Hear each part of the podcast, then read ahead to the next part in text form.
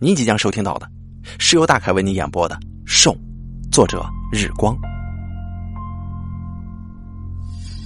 每个人都养着一头兽，平常它可能只是待在你的脑袋里，但有时候你一个人在看电视的时候，它会坐在你的身边朝你挥手；有时候在你煮饭的时候，它会站在你的身旁；有时候在你睡着前。发现他静静的躺在你的左边，但是你不会被吓到，甚至不会被吓醒。每个人都养着一头兽，而且时时的抚摸它扎手的毛发、尖锐的牙齿，只要他们乖乖的别出来就行。有人的兽可能是想抢过隔壁同学手上新奇的玩具。有的兽可能是想穿着大衣到街上暴露一番，有人的兽可能是想砸坏一切能够发出碎裂声的玩意儿，有的兽可能是想强暴隔壁邻居的小孩儿。兽有太多太多的样貌了，每个人都养着一头，我也说不清他们长什么样子，但是我知道我的兽。长得什么样？它安静，嗜血，有柔顺的毛发跟尖锐冷森的利齿。它总是看着我笑，笑得灿烂无瑕。然后他告诉我，他饿。我可爱的兽，他饿呀。他说他饿呀。他可是我圈养着的兽啊。我摸摸它柔顺的毛，拿来一块羊肉，它看着我笑，动也不动。我再拿来一块牛肉，它看着我，温顺灿烂的笑，却不屑把眼光分给那些肉一眼。我端上丰富的大餐，它却还是看着我，告诉我它饿，然后缓缓的跨出一步，轻柔有礼。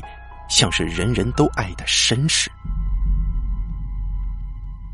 我对他说：“乖，别出来。”但是他又跨出了一步，更加的温柔，仿佛怕是踩碎了地面。然后我想通了，我拿起切肉刀，那刀就像是漫画里那般，有着可笑的寒光。我仔细的端详着，从刀刃看到刀背。再从刀尖看到刀柄，这刀柄看起来质感很好，刀刃的锋利嘛。我看见我可爱的兽停下脚步，我微笑，轻轻的翻过我的左手，手心朝上，然后在手臂上划一刀，有血滴落了。我可爱的兽朝我走过来，舔干了地上的血。然后抬头望着我，像是在征求我的同意。我微笑点着头，他湿热的舌头就覆盖上了伤口，温柔的舔着，就像是在对待着一生仅有的挚爱。血液很快就凝固了，然后我就再划一刀，然后再划一刀，然后再划。我真的不明白。我为什么要到精神病院来？我说，我在喂养我可爱的兽啊，我要它别出笼子。但是医生却说，我割了我自己的手，又把血喝回去，真是胡说八道。明明那个家伙，他的兽不守规矩的，在年轻的女病人身上乱磨蹭。露出丑陋的生殖器，还以为我没看见呢。喂，我告诉你啊，兽是不能从笼子里出来的，你知不知道啊？我大喊着警告他，可是那个家伙就是不听，还把我请到了一间到处都是软绵绵的房间。他说我在里面很安全，是不会有兽的。那个家伙好歹也是个医生啊。怎么说也算是个高级知识分子吧。这每个人都养了一头兽这回事儿，他怎么可能不知道呢？他自己的兽在外面乱跑，难道还要把别人的兽给放出来吗？我叹了口气，看见在房间门口对我灿烂微笑的兽，我就招了招手叫他过来。我说：“乖，你可别出来呀，改天我再帮你找吃的啊。”然后接下来的几天，我都在昏睡。也许是他们给我吃了什么安眠药的关系吧。我好像看见我圈养的兽踏出轻柔的步伐，又好像看见那个家伙跑进房间里来，东忙西忙，然后放任自己的兽四处游荡。直到有一天，呃，也许是晚上吧，兽来到我的身旁，要我摸摸它柔顺的头发。我抬起手摸了摸，然后就被他轻轻的咬了一口，血液轻易的就流出来了，一滴也不剩的落入他的口中。我笑了，他可真是个聪明的孩子呀！你好乖啊，我说道，然后再放第二根手指进他的嘴里。只是啊，很可惜，这个聪明的计划却维持不了多久。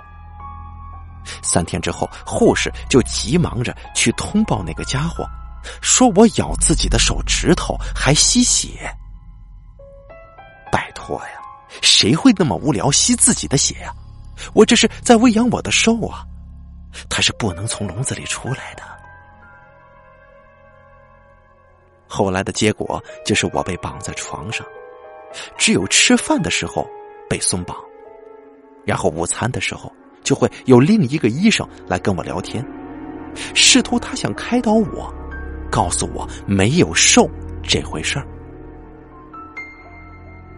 坦白说吧，他说了什么我一点也不记得，但是我知道他的瘦，我记得他的瘦，他的瘦跟我的瘦一样，安静而且柔顺的坐在他的脚边。眼神却渴望的看着那个医生交握在膝上的手。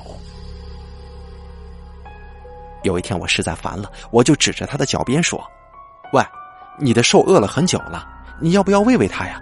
不然它会跑出笼子来的。”他一脸迷惑的看着我，大概还有点沮丧。毕竟都陪我吃饭吃了这么久了，却还在想着什么兽，我让他失望了。我受不了他那种同情的眼光，我就请医生伸出他的手，说想跟他握个手，谢谢他，然后冷不防的咬了他一口，那鲜血比我预期的还要多。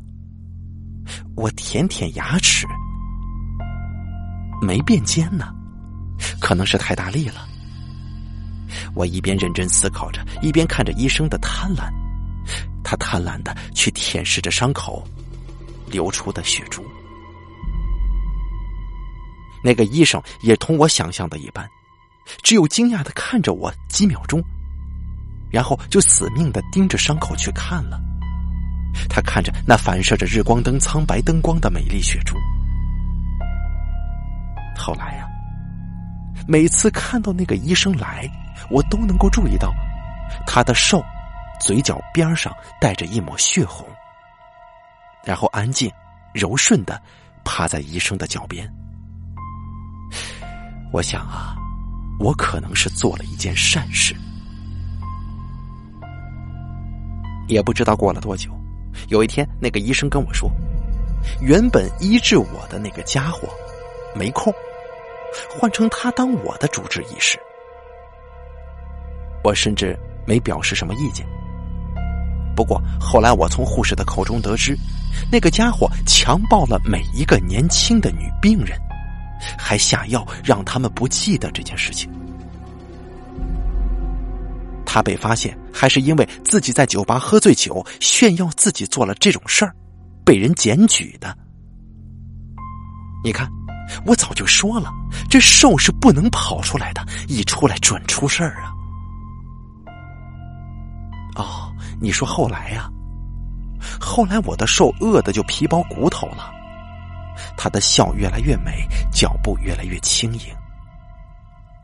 有一天，我看着我的主治医师，看着他手上被我咬过的疤痕，然后我笑，笑的跟我的兽一样灿烂。我说道：“医生，我的兽饿呀，该怎么办呢？你的手借他咬一口好不好啊？你是不是也在喂你的兽啊？你分给我一点行吗？好不好啊？”医生吓了一大跳。狠狠的倒退一步，却不小心踩到了他的兽。他的兽醒过来了，然后跟我一样笑着望着他的疤。不过，后来主治医生还是落荒而逃了。只是隔天，我在枕头底下发现叉子了，那是不锈钢的，不是平常吃饭用的破烂塑料。然后下个礼拜，我发现了刀子。上面还贴了一张某位护士的姓名贴纸。一个月之后，我就脱离了那张床，用那把我珍爱的切肉刀，割断了束缚我的绳子。看到我脱离困境，我的兽简直欣喜若狂。他用我没看过的快乐步伐，跳着我看不懂的舞步。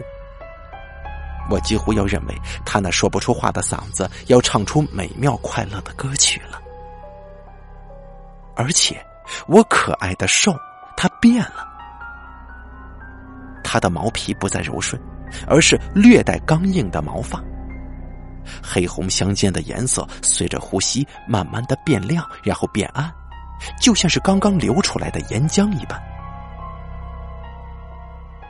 我的兽已经不满足于我的喂养，他想要的更多了。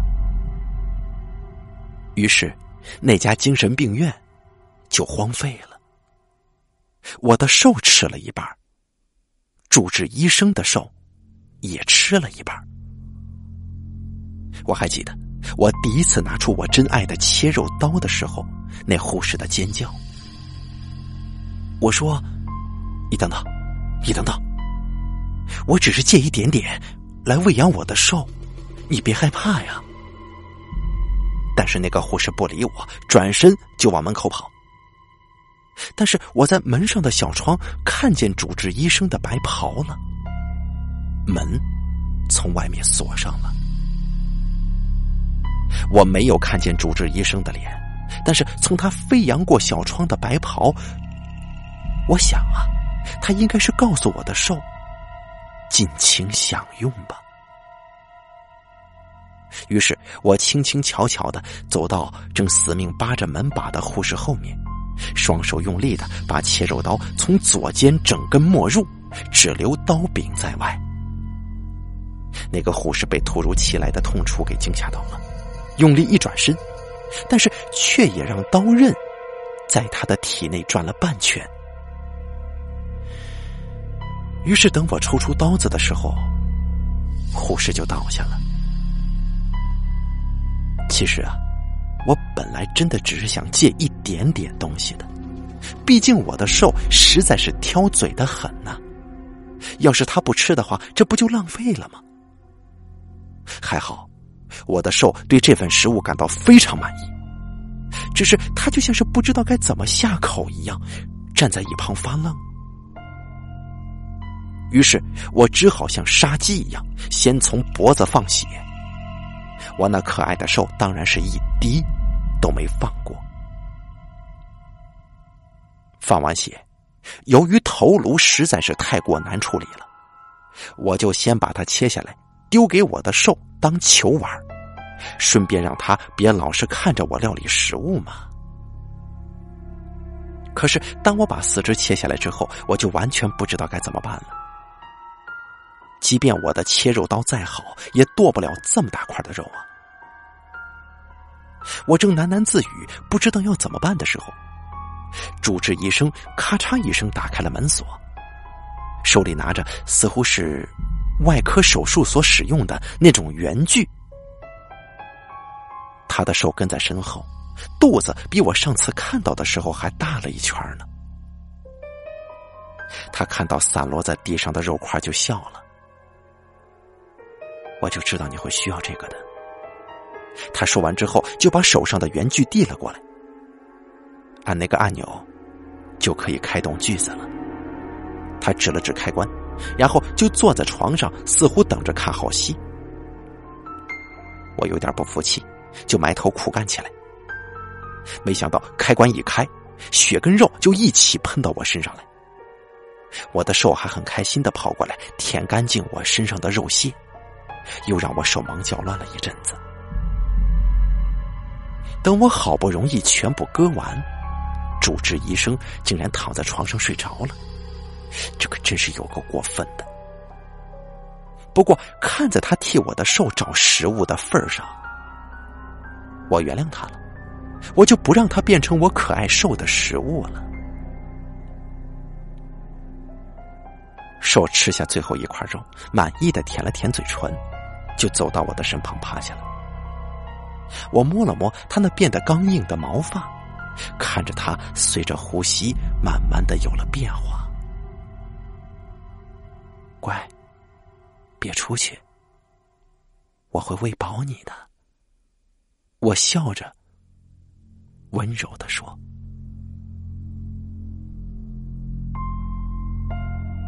好了，兽的故事演播完毕，感谢您的收听。”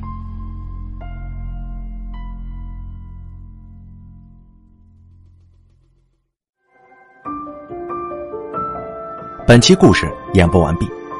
想要了解大凯更多的精彩内容，敬请关注微信公众账号“大凯说”。感谢您的收听。